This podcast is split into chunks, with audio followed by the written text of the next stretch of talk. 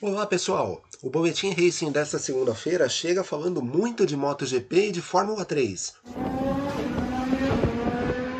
A MotoGP realizou nesse domingo o GP de Doha, lá no circuito de Losail, no Catar. A corrida acabou com vitória de Fábio Quartararo, que ultrapassou o pole position Jorge Martin quando restavam quatro voltas para o final. O piloto da Yamaha foi seguido por Johan Zarco, piloto da Pramac Ducati. Martin, que esteve próximo da vitória, acabou em terceiro com a outra Ducati da Pramac. O campeonato da MotoGP tem a liderança de Zarco, que soma 40 pontos após duas corridas. Quartararo e Maverick Vinales, companheiros na Yamaha, dividem a vice-liderança com 36 pontos cada. A próxima etapa da MotoGP está marcada para o dia 18 de abril em Portimão, circuito que recebe o GP de Portugal.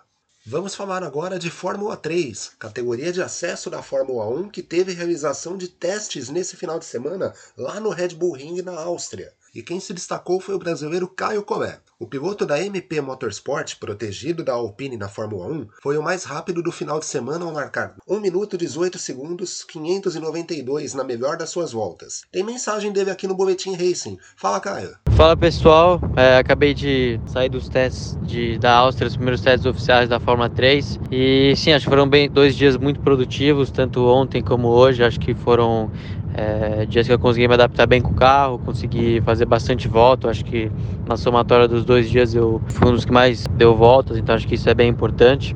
É, mais importante que isso foi que eu consegui trabalhar muito bem com a equipe, como engenheiro. Acho que a gente começou com o pé direito e acho que essa relação é, vai nos, nos, gerar resultado durante a temporada. Lógico que é bom é, quando você vê seu nome em primeiro é, na tabela, mas é teste, é muito cedo para falar alguma coisa e a gente tem que manter os pés no chão. Acho que o trabalho não para e vamos continuar forte aí para Barcelona daqui duas semanas. Legal, Caio. A próxima bateria de testes está marcada para Barcelona, como ele disse, nos dias 21 e 22 de abril.